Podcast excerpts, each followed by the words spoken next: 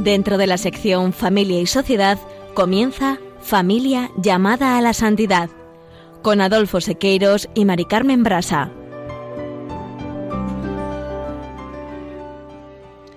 Muy buenos días, queridos oyentes de Radio María y Familia Radio María. Bienvenidos un lunes más al programa Familia llamada a la Santidad.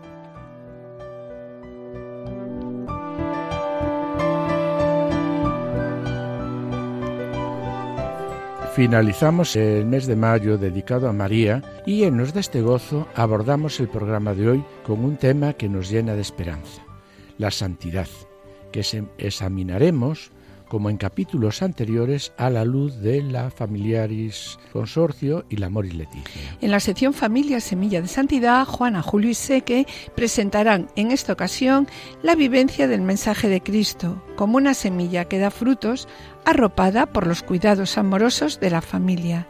Nos ofrecen hoy el ejemplo de Santa Rita de Casia, una santa muy popular cuya vida se vio traspasada por dificultades extremas, tanto en su condición inicial de esposa y madre, como, tras su viudedad, en su etapa última de religiosa, destacando siempre, en medio de grandes dificultades, su amistad inquebrantable con el Señor. Y ya en el colofón hablaremos de la necesidad del diálogo conyugal y finalizaremos, como siempre, el programa con una oración. Directorio de la Pastoral Familiar. Hoy, mis queridos oyentes, después de haber desarrollado a lo largo de casi 70 programas el directorio de la pastoral familiar, haber orado ante el Señor y animados por vosotros, vamos a dedicar los próximos programas a reflexionar sobre el Evangelio del matrimonio y la familia. Partiendo de la base que nuestra vocación es al amor, que todos estamos llamados por Dios al amor y a santificarnos a través de ese amor, bien al amor conyugal o al amor esponsal. Y una primera pregunta que nos hacemos, ¿qué es la santidad? ¿No? Eso es, ¿qué es la santidad?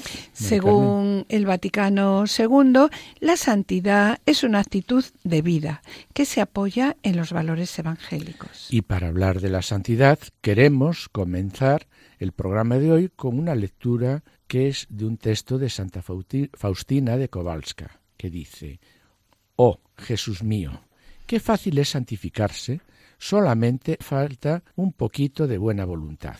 Jesús tiene prisa para ayudar a esta alma. Si el alma es fiel a la gracia de Dios, la vía más corta es la fidelidad a las inspiraciones del Espíritu Santo. Y está claro que en este texto Santa Faustina nos propone estar atentos a reconocer, acoger y poner en práctica las inspiraciones del Espíritu Santo. Y para profundizar en la santidad, también hemos acudido a la obra La Escuela del Espíritu Santo de Jacques Philippe, que tanto bien, es un libro ¿no? que nos ha hecho a nosotros mucho bien y que tantas veces hemos leído.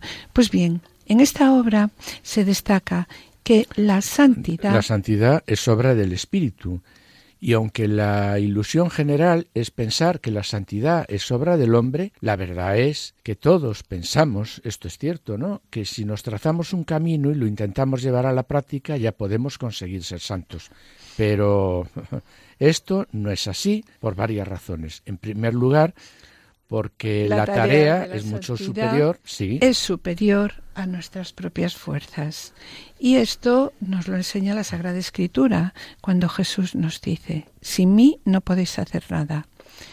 Por tanto, nos dice este texto, no tratemos de hacernos santos por medio de nuestras propias fuerzas, sino que tenemos que tratar de encontrar el medio de actuar. Sí, de un modo que sea Dios quien nos haga santos. Y esto exige mucha humildad ya que si nuestras fuerzas tienen límite, no lo tiene el poder de Dios. De ahí la importancia de poner en Dios toda nuestra confianza y nuestra esperanza.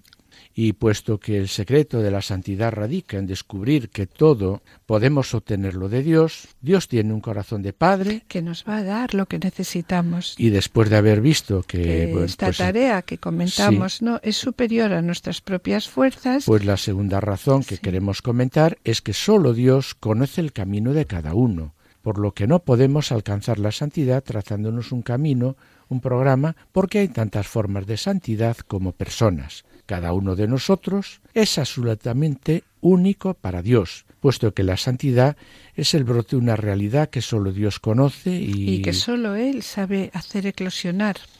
Nosotros, la verdad es que ignoramos en qué consiste nuestra propia santidad. De ahí que el mayor obstáculo para la santidad, ¿cuál es?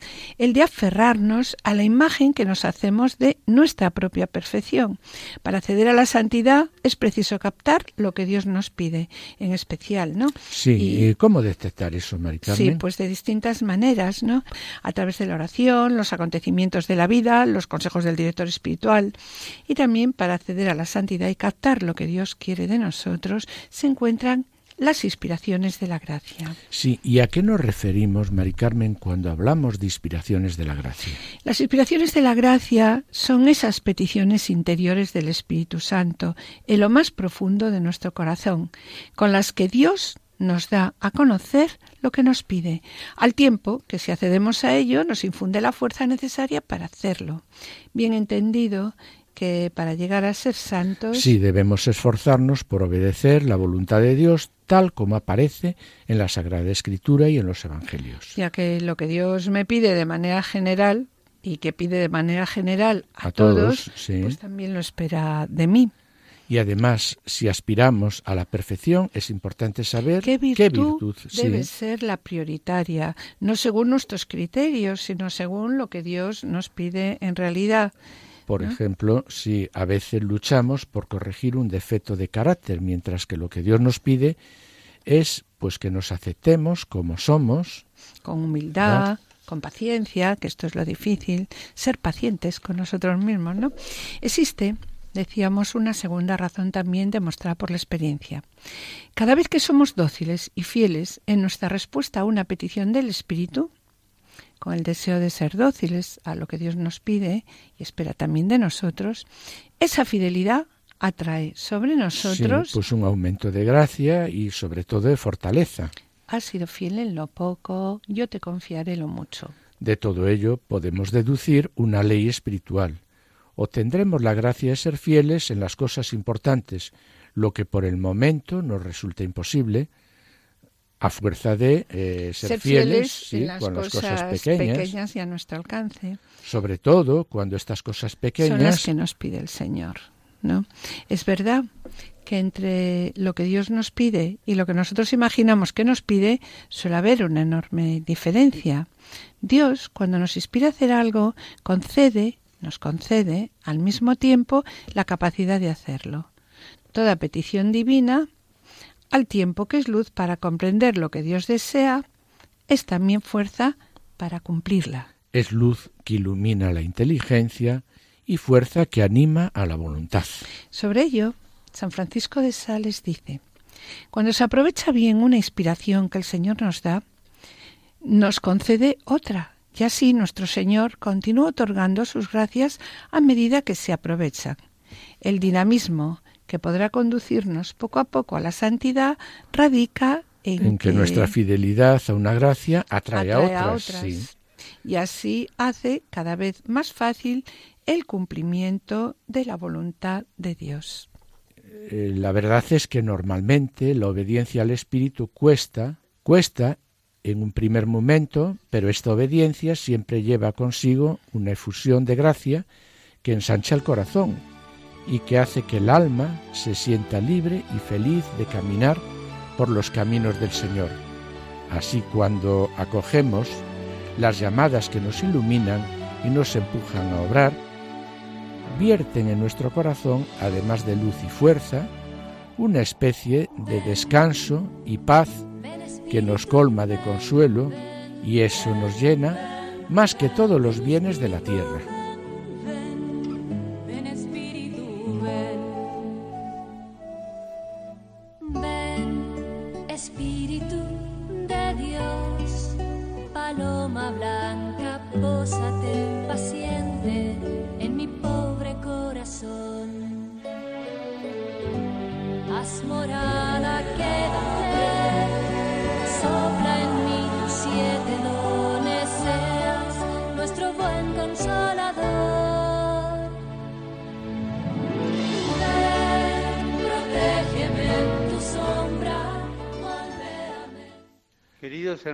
Y hermanas, comenzamos hoy una nueva serie de catequesis dedicadas a los siete dones del Espíritu Santo. El primer don es el de la sabiduría. Esta no es fruto del conocimiento y la experiencia humana, sino que consiste en una luz interior que solo puede dar el Espíritu Santo y que nos hace capaces de reconocer la huella de Dios en nuestra vida y en la historia. Esta sabiduría nace de la intimidad con Dios y hace del cristiano un contemplativo. Todo le habla de Dios y todo lo ve como un signo de su amor y un motivo para dar gracias. Esto no significa que el cristiano tenga una respuesta para cada cosa, sino que tiene como el gusto, como el sabor de Dios, de tal manera que en su corazón y en su vida todo habla de Dios. También nosotros tenemos que preguntarnos si nuestra vida tiene el sabor del Evangelio, si los demás perciben que somos hombres y mujeres de Dios si es el Espíritu Santo el que mueve nuestra vida o son en cambio nuestras ideas o propósitos. Qué importante es que en nuestras comunidades haya cristianos que, dóciles al Espíritu Santo, tengan experiencia de las cosas de Dios y comuniquen a los demás su dulzura y amor. Después de haber reflexionado sobre la santidad y escuchar al Papa Francisco en la catequesis sobre el Espíritu Santo y el don de la sabiduría como luz interior que sólo puede dar el Espíritu, que nos hace ser capaces de reconocer la huella de Dios en nuestra vida. Volvemos a retomar el directorio de la pastoral familiar que en el apartado 10 destaca que la Iglesia, cuya misión comienza con el anuncio íntegro del Evangelio, tiene como fin hacer vida aquello que anuncia. No sólo debe saber presentar de un modo creíble y cercano el tesoro de la gracia que ha recibido, sino custodiar su crecimiento como testimonio de la presencia de Dios en este mundo. Y sobre el Evangelio del matrimonio y la familia destaca y queremos además recalcarlo, que el Evangelio del matrimonio y la familia no tiene como término su predicación, sino que el Evangelio del matrimonio y la familia se dirige necesariamente a fomentar la vida en Cristo de los matrimonios y las familias que conforman la Iglesia de Cristo. Esto significa que hay que ayudar a los matrimonios y a las familias a vivir en Cristo, a vivir unidos a Cristo y a formar un solo cuerpo con Cristo. Sí, y esto supone, en primer lugar, ser consciente de las dificultades y preocupaciones que asaltan en estos momentos a las familias, así como las presiones y mensajes falsos o al menos ambiguos que se reciben. Por eso mismo, continúa diciendo el directorio, es necesario alzar la voz para desenmascarar determinadas interpretaciones que pretenden marginar la verdad del Evangelio al presentar esta verdad como culturalmente superada. O inadecuada para los problemas de nuestra época. Sí, y que proponen a su vez una pretendida liberación que vacía de sentido la sexualidad. Y por esto hoy queremos recordar unas palabras del capítulo cuarto del Amor y Leticia, que en el punto 89 manifiesta que todo lo dicho no basta para manifestar el Evangelio del matrimonio y de la familia si no nos detenemos especialmente a hablar de amor, porque no podemos alentar un camino de fidelidad y de entrega recíproca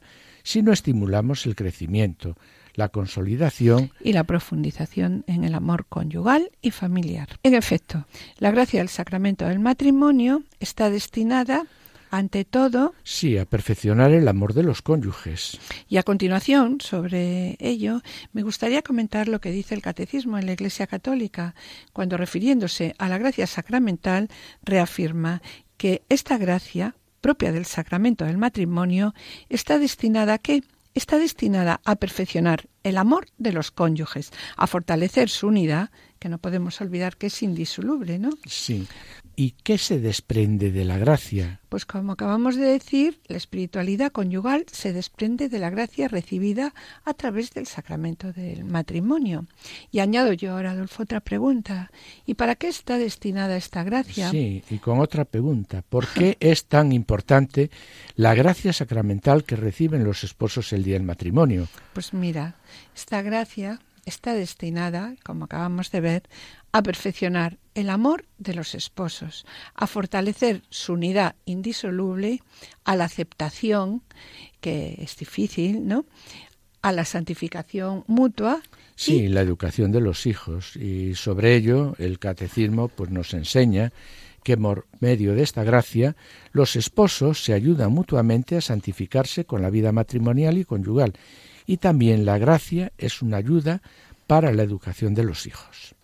Mira, esto me lleva a recordar el texto del apóstol Pablo, por cierto, escogido con frecuencia por muchos novios como lectura el día de su celebración, de la celebración de su sacramento, que dice: Podría tener fe como para mover montañas. Si no tengo amor, no soy nada. Sí, y también añade, podría repartir en limosnas todo lo que tengo y aún dejarme quemar vivo. Si no tengo amor, de nada me sirve. Estas palabras nos llevan a una reflexión y me llevan a recordar por lo que dice Benedicto XVI en Deus Caritas es, refiriéndose al amor. Dios es amor y quien permanece en el amor permanece en Dios y Dios en él. Y continúa también diciendo Benedicto XVI, estas palabras de la primera carta de Juan expresan con claridad que el corazón de la fe cristiana la imagen cristiana de Dios, la imagen del hombre y su camino. Y su camino, sí. Y además, en este mismo versículo, Juan nos ofrece una formulación de la existencia cristiana cuando dice, nosotros hemos conocido el amor que Dios nos tiene y hemos creído en él. Y como tantas veces hemos dicho en nuestros programas, parafraseando a Benito XVI y al Papa Francisco en Evangelium Gaudium también, cuando dice, pues no, se, comienza a ser cristiano por una decisión ética o una gran idea, sino por el encuentro con un acontecimiento. El encuentro con una persona que da un nuevo horizonte a la vida y con ello una orientación decisiva. Y ahora, Mari Carmen, yo me sigo preguntando, ¿dónde se encuentra la fuente del amor cristiano? La fuente del amor cristiano está en Jesucristo crucificado que entrega su muerte por amor a su iglesia, entregándose a sí mismo por ella. ¿Para qué? Para santificarla. De ahí que la revelación del amor humano la encontramos en el amor del esposo, Cristo, que amó a la Iglesia y se entregó a sí mismo por ella. ¿Para qué? Para santificarla. Por tanto, todo amor humano debe ser referido sí, a... la entrega de Cristo por la Iglesia. Y la donación de Cristo a la Iglesia hasta el extremo es lo que debe configurar siempre las expresiones del amor conyugal. De ahí que nuestra única vocación, Adolfo, ¿cuál debe ser? Amarnos. Amarnos hasta dar la vida, el uno por el otro, pero día a día. Y esto, pues, no es una tarea fácil, sino es con la ayuda de la gracia. Este es el camino de santidad que se nos presenta al hombre y a la mujer por medio del amor esponsal, a través del matrimonio. ¿Y por qué? Porque ambos estamos, estamos llamados a la santidad. Y el padre Cafarel, dirigiéndose a los esposos, dice, si os queréis amar, Buscad a Dios, amad a Dios, permaneced unidos a Dios, abridle las puertas a Dios. Dios se encuentra en el origen del amor y en el fin. Por tanto, al vivir la espiritualidad conyugal, los esposos pueden cumplir la voluntad de Dios que se convierte para ellos en un camino de amor, felicidad y santidad.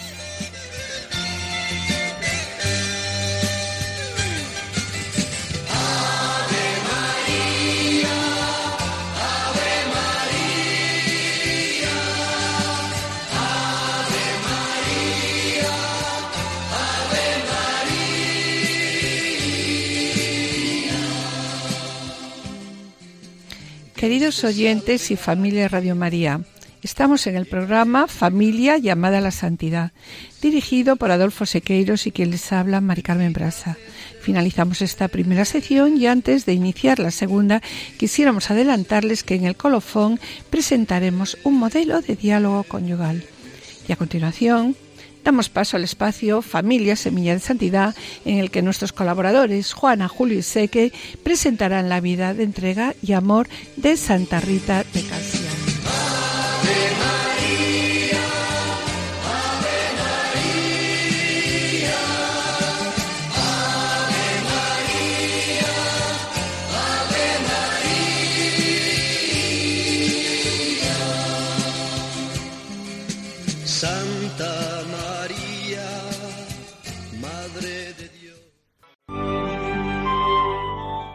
Familia, semilla de santidad.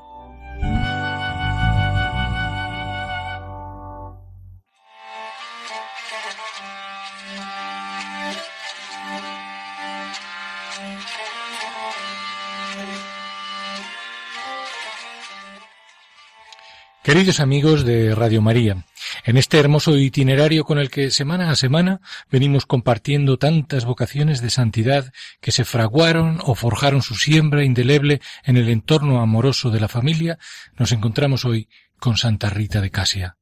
Una santa muy popular, cuya vida se vio traspasada permanentemente por dificultades extremas, tanto en su condición inicial de esposa y madre como tras su viudedad en su última etapa de religiosa hasta tal punto que si algo parece convertirse en su emblema vital, es la presencia de lo extraordinario y la lucha contra lo imposible, una lucha en la que acabará triunfando afianzada siempre en una amistad inquebrantable con el Señor nuestro Dios, para el que, al fin, nada resulta inalcanzable.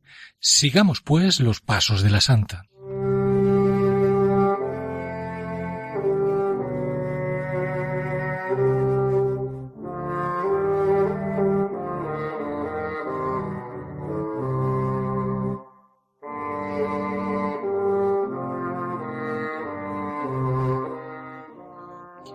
Santa Rita nació en la región central de Italia, en el pequeño pueblecito de Casia, cerca de Asís.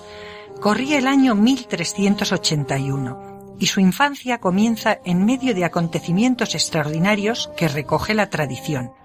Se cuenta, por ejemplo, cómo apenas bautizada, un enjambre de abejas blancas, mientras dormía, entraba en su boca para depositar miel sin hacerle daño alguno, lo que se interpreta en relación con su vida posterior como signo y anuncio de la dulzura con que la santa hizo frente a las amargas penalidades que hubo de sufrir más tarde.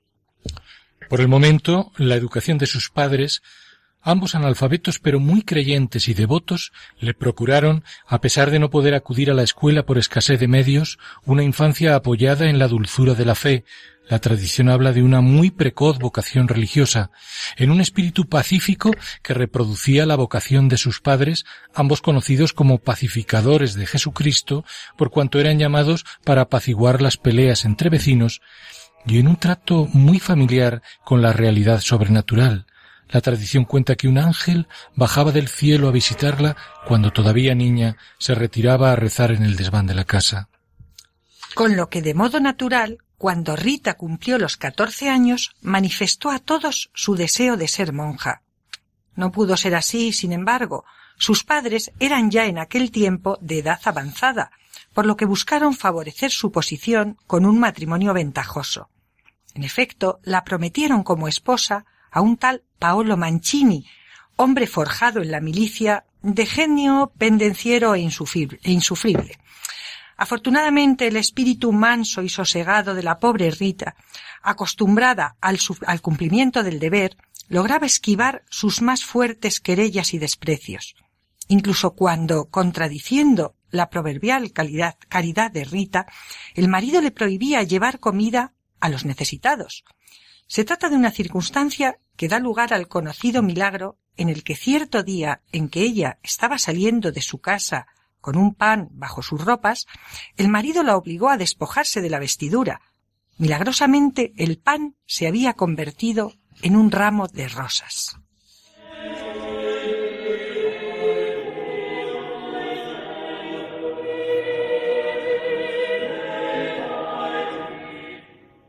Había comenzado así una vida familiar bien alejada de su natural inclinación a la serenidad y a la armonía.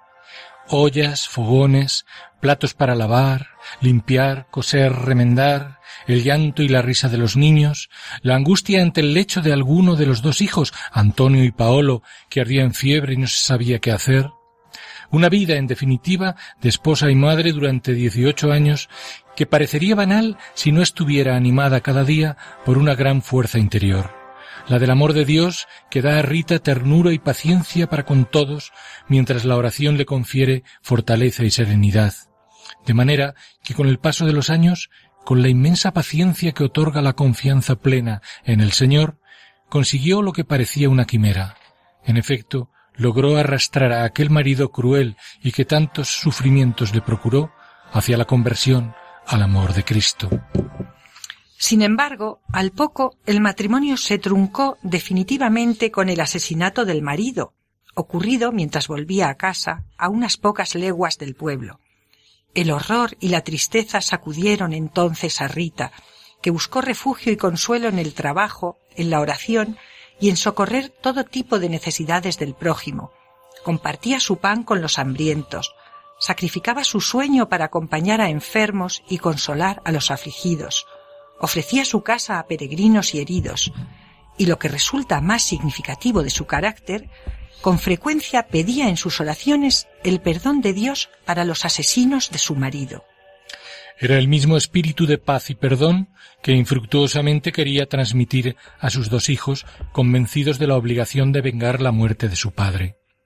Rita, al darse cuenta de que las voluntades de los jóvenes no cedían, rogó heroica y dolorosamente al Señor, ofreciendo la vida de sus dos hijos, para no verlos manchados de sangre y en consecuencia condenadas sus almas eternamente.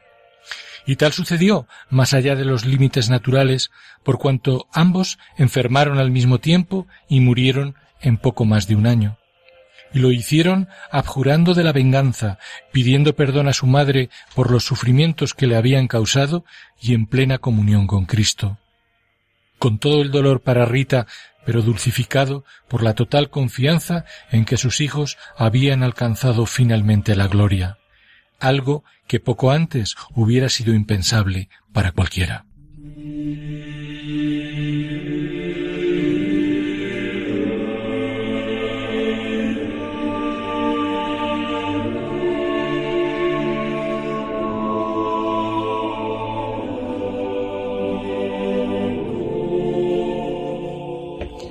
Así pues, Rita quedó sola y viuda con poco más de treinta años, lo que sirvió para suscitar de nuevo en su corazón su inicial vocación juvenil hacia el estado religioso.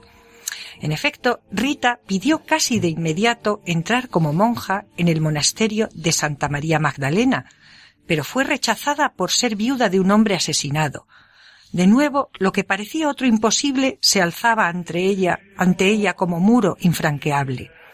Cuenta, sin embargo, la tradición que una vez más su espíritu recio y el ejercicio inconmovible de la oración derribó las barreras.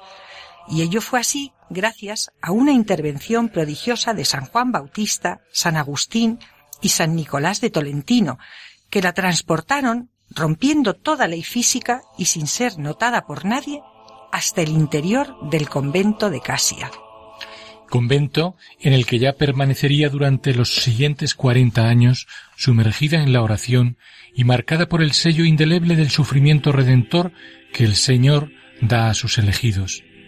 En efecto, en cierta ocasión, así lo contaba la propia santa, preguntó a Jesús si podría compartir al menos en parte sus sufrimientos, y de nuevo ocurrió entonces el prodigio.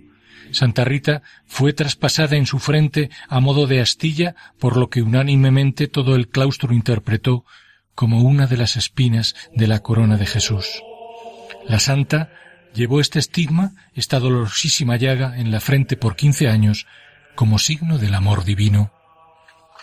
Fueron años marcados por un gran dolor, con constantes infecciones provocadas por la herida, lo que no le impedía pasar largas temporadas en su celda, a solas, hablando únicamente con Dios, y siempre en contacto con aquellas realidades sobrenaturales y misteriosas que dejaban ver el agrado con que Dios la contemplaba. Se cuenta así, por ejemplo, que ya en cama, unos meses antes de su muerte, en pleno invierno y con una copiosa nevada, comentó a su prima que deseaba una rosa de su huerto, su flor preferida. Al llegar a su jardín, la prima halló, con todo el asombro del mundo, un pimpollo de rosa que de inmediato llevó a Rita.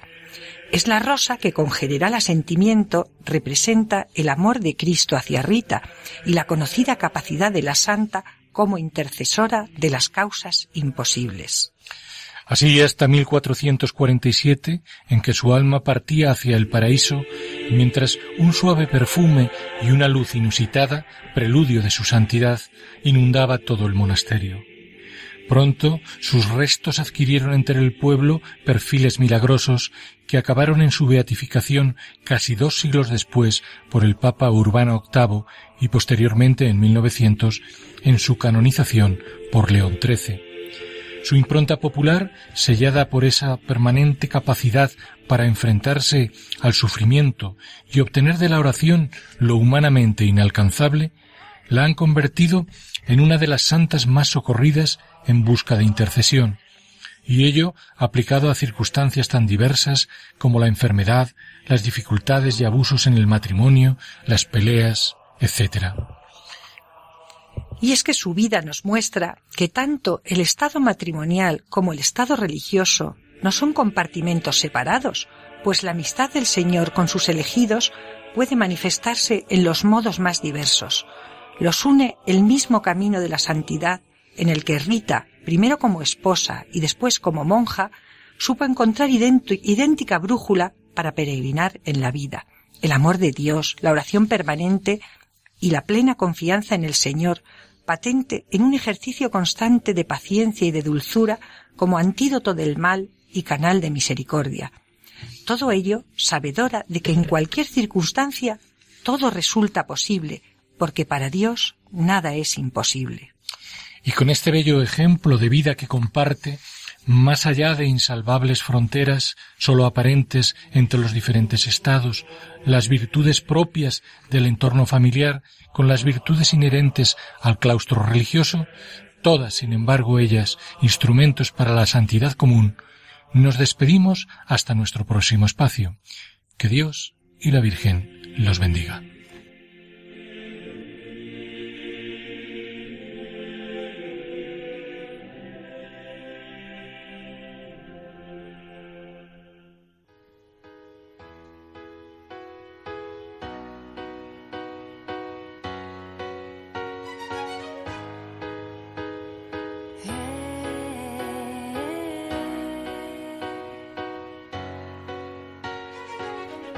Quiero ser un espejo en el que tu reflejo puedas mirar.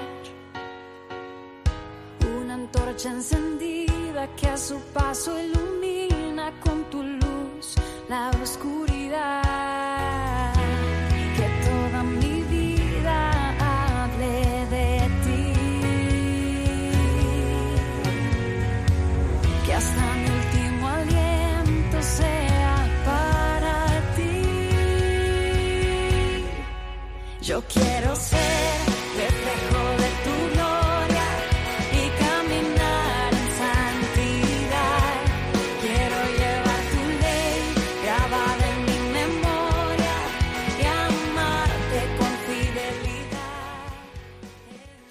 Queridos oyentes y familia Radio María, estamos en el programa Familia llamada a la Santidad dirigido por Adolfo Sequeiros y quien les habla Mari Carmen Brasa.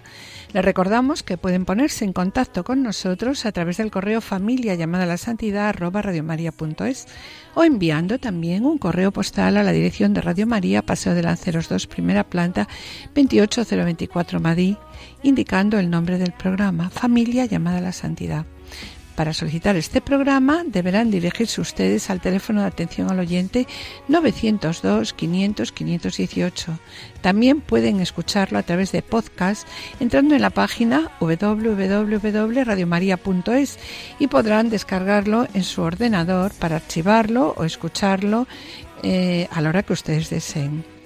Y bien, mis queridos oyentes, gracias por los correos que enviáis vuestros consejos son necesarios para nosotros. Sabéis que vuestras palabras son de gran ayuda. Sabemos que el trabajo lo lleva Cristo y su Espíritu y nosotros solo somos siervos inútiles que intentamos hacer lo que tenemos que hacer.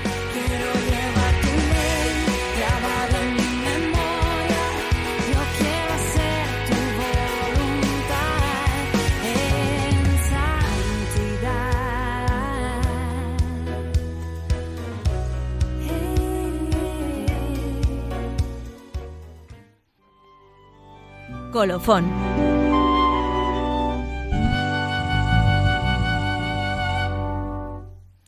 Después de escuchar la vida de Santa Rita de Casia, cuya fiesta hemos celebrado el pasado 22 de mayo, modelo de amistad inquebrantable con el Señor en medio de grandes dificultades, vamos a dar comienzo al tema que hoy nos ocupa en la última parte del programa, que es el diálogo conyugal basado en los textos publicados por el movimiento de equipos de Nuestra Señora. Y nos remontamos al año 1945, cuando el padre Cafarel se da cuenta de la dificultad experimentada por el esposo y la esposa para comunicarse, sobre todo espiritualmente, y se preguntaba cómo promover esta comunicación absolutamente vital en un matrimonio. Y la chispa salta un día leyendo a San Lucas y a partir de ahí escribió esta nota, un deber desconocido.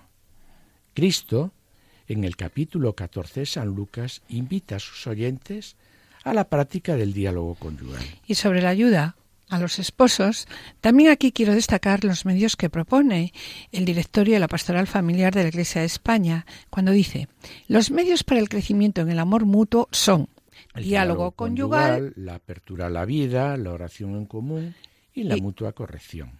Y sobre este mismo tema, el diálogo conyugal, el Papa Francisco, en el punto 217 de la Moris Leticia, manifiesta que un desafío de la pastoral matrimonial es ayudar a descubrir que el matrimonio no puede entenderse como algo acabado. Y en ese mismo punto me parece importante destacar cuando dice, la mirada se dirige al futuro, que hay que construir día a día, ¿con qué? Con la gracia de Dios finalizando también el punto 217 mm, con este párrafo. Suele ayudar el que se sienten a dialogar para elaborar su proyecto concreto en sus objetivos, sus instrumentos, sus detalles. Sí, y por ello queremos proponeros un modelo de diálogo conyugal. Eh, sabemos también, queridos oyentes, ¿no? Que muchos de vosotros os preguntáis cómo hacer este diálogo. Quiero hacer el diálogo, pero la verdad es que no sé cómo hacerlo y no sé por dónde empezar. Por este motivo, este tema eh, ya lo hemos tratado en diferentes programas, pero hoy, a petición vuestra, pues vamos también de nuevo a recordarlo. El modo de empezar que proponemos es primero buscar un sitio adecuado tomar conciencia de la presencia del Señor entre nosotros y elegir un texto de la palabra de Dios que nos ayude a hacer unos momentos de silencio juntos y después cada uno hacer una pequeña reflexión sobre lo que esta lectura nos acaba de decir y comenzar ese diálogo. Sí, para comenzar el diálogo es necesario empezar primero porque por las cosas positivas y ante todo empezar diciéndole a nuestro esposo o esposa siempre cosas buenas. Quiero darte las gracias por, la verdad es que qué poquito damos las gracias. Valoro en ti que durante este mes me hayas ayudado o hayamos, compartido. Y después de decirnos esto, mm, las cosas buenas, hablamos con tranquilidad, sin juzgar, desde lo que cada uno siente, de las dificultades que estamos teniendo en este momento, y hablamos de lo que en esos momentos nos preocupa. Y después de todo esto, nos planteamos.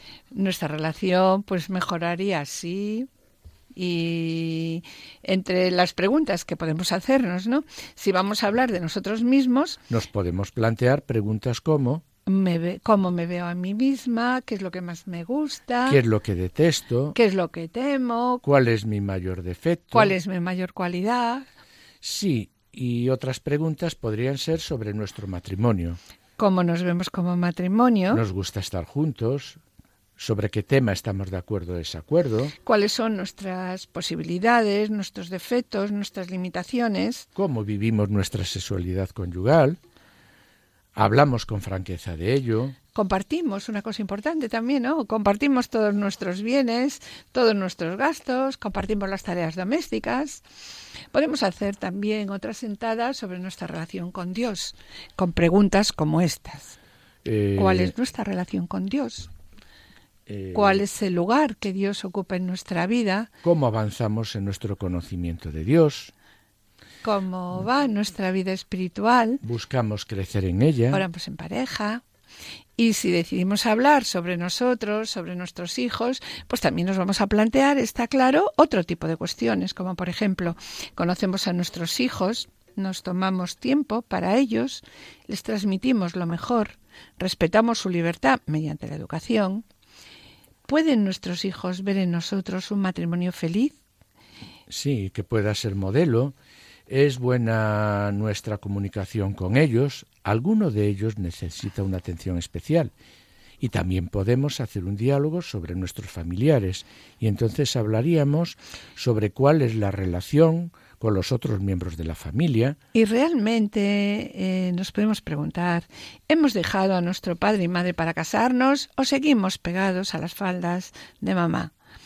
¿Cómo es la relación con nuestros padres, suegros, yernos, nueras y nietos? Sí, y qué antipatías hay en nuestra familia y tenemos alguna atención especial o particular hacia las personas mayores. Otro tipo de preguntas también que podemos hacer, otra sentada, otro día de diálogo conyugal, pues están en relación con las personas que nos rodean. Sí, somos acogedores con ellos, Realmente ayudamos, a ayudamos. las necesidades. Tenemos, ayudamos a los necesitados. Realmente tenemos problemas en nuestro trabajo, cómo podemos resolverlo, ¿no? Mm. Y también debemos de plantearnos, como matrimonio cristiano que somos, nuestra relación con la Iglesia. ¿Cómo es? Eh, ¿Cuál es nuestra participación en nuestra parroquia? ¿Estamos integrados en la misma? ¿Podemos tomar responsabilidades? Realmente estas pues son propuestas, propuestas para ir haciendo a lo largo de muchos diálogos, a Sí, lo de largo muchos diálogos. de muchos meses, ¿no? Mm. Me gustaría añadir, Adolfo, aquí que como fruto de este encuentro, como fruto del diálogo, si es un diálogo en sinceridad, surge la necesidad de ser mejores, de mejorar en nuestra relación, de mejorar en primer lugar nuestra relación con Dios y mejorar, por lo tanto, en nuestra relación como Mejorará, matrimonio, en la es. familia. Eso es, mejorará nuestra relación como matrimonio y como familia. Sí, y una vez ya revisados nuestros fallos, nos proponemos mejorar en ellos, ayudándonos mutuamente. Pues bien, de lo que acabamos de exponer, vemos como la finalidad del diálogo conyugal es ayudar a descubrir que el hombre y la mujer están llamados al amor y a santificarse, pues como, a través de ese amor, es decir, a través del matrimonio. Mari Carmen debe ayudarme a mí a ser mejor y yo ayudar a Mari Carmen a ser mejor, a ser santa. Y sobre esto el Papa Francisco dice que el hombre debe hacer más mujer a la mujer y que la mujer debe hacer más hombre al hombre.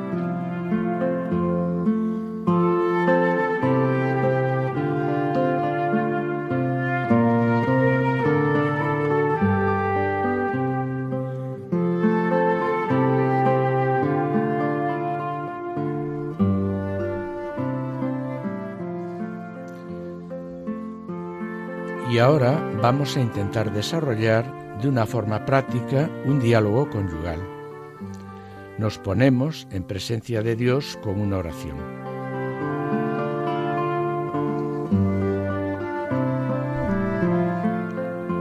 Señor, nos hacemos conscientes de que sin la luz y la caridad que provienen del don divino, del Espíritu Santo, no somos capaces de nada. Por eso, reconociendo nuestra pequeñez, suplicamos. Ven, Espíritu de amor, ilumínanos con tu consejo y tu sabiduría, llénanos de tu paz, de tu mansedumbre, cúbrenos de tu fortaleza, tu Espíritu de la verdad, haznos vivir en la verdad y en la caridad.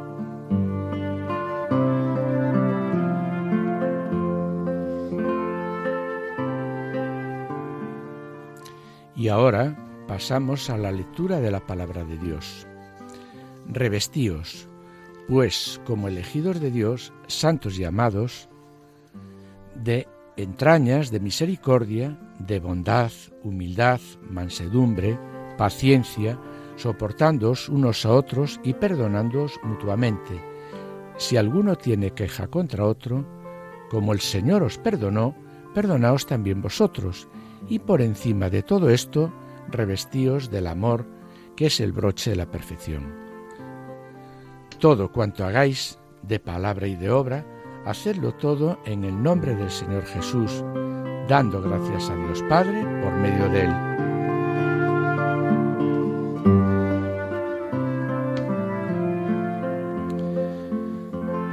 Bien, y ahora hacemos una reflexión de la lectura y aquí lo que se trata es de dialogar sobre los frutos del Espíritu Santo. Los frutos del Espíritu son perfecciones que forma en nosotros el Espíritu Santo como primicias de la gloria eterna.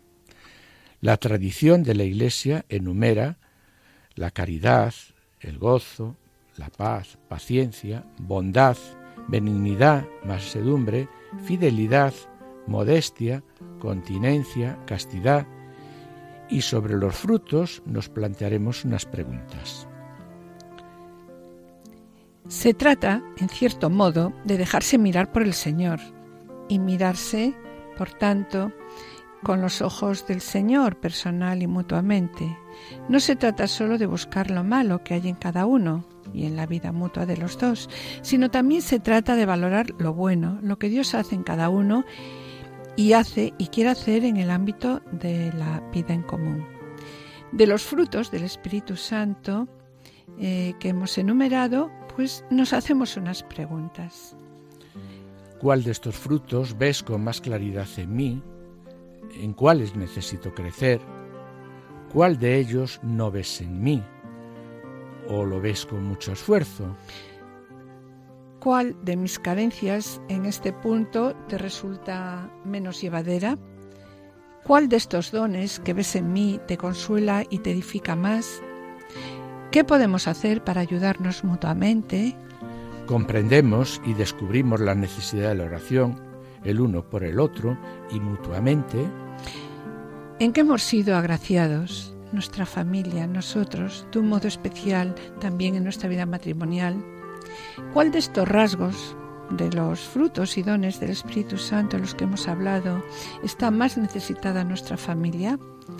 ¿Aceptamos de verdad que el amor, ¿Es el broche de toda perfección? Sí, y en qué ámbitos externos a la vida familiar ponemos por obra el amor que hemos recibido. Somos para el mundo, por la forma en que nos tratamos, testigos de la gracia y de la misericordia. Pues bien, una vez revisada esta situación, pasamos a orar juntos al Espíritu Santo con una oración confiada desde lo más hondo del corazón reconociendo que el valor de la fe y el valor de la oración mutua, y pidámosle redescubrir el valor del amor y buscar modos concretos de mejorar tanto a nivel personal como conyugar con la práctica de la ayuda mutua.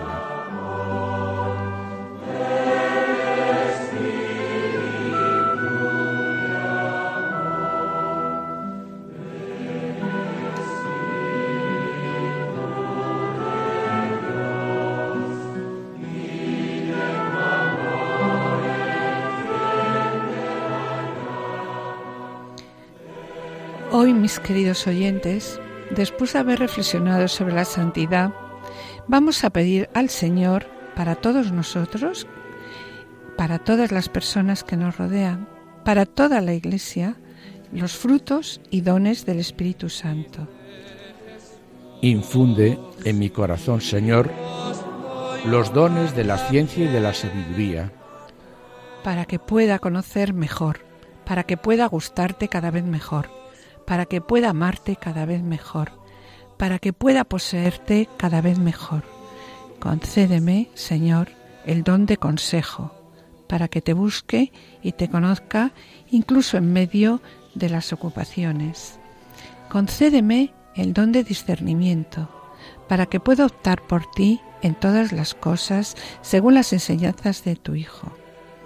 Y perdóname desde ahora si te olvido, si persigo de una manera impropia las cosas de esta tierra, si me lleno de sentimiento que no me unen a ti. No me abandones a mí mismo, Señor, porque tú eres mi vida, tú eres la vida eterna.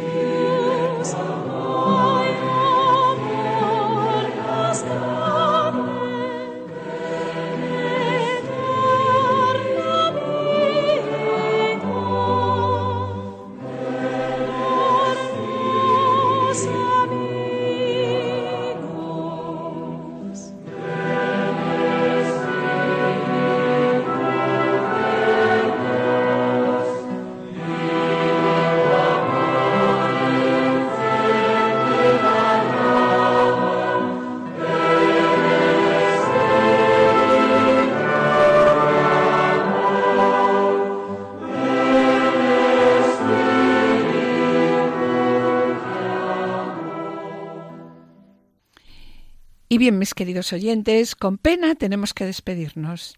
Hemos dedicado el programa de hoy a la santidad. En la sección Familia Semilla de Santidad, Juana Julio y Seque han presentado la vida de Santa Rita de Casia. Y en el colofón hemos presentado un modelo de diálogo conyugal que esperemos, ¿no? que sea de ayuda para todos vosotros. Finalizando, como siempre, el programa con una oración. Eh, agradecemos eh, la ayuda de los asistentes en control de sonido.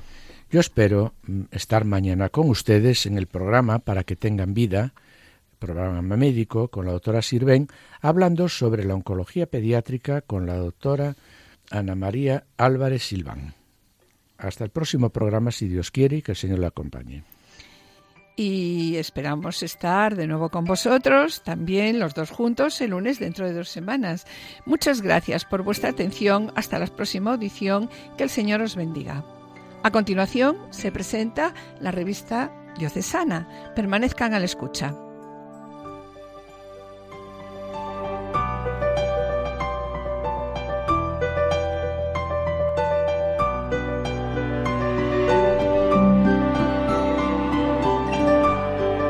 Han escuchado Familia llamada a la santidad con Adolfo Sequeiros y Mari Carmen Brasa.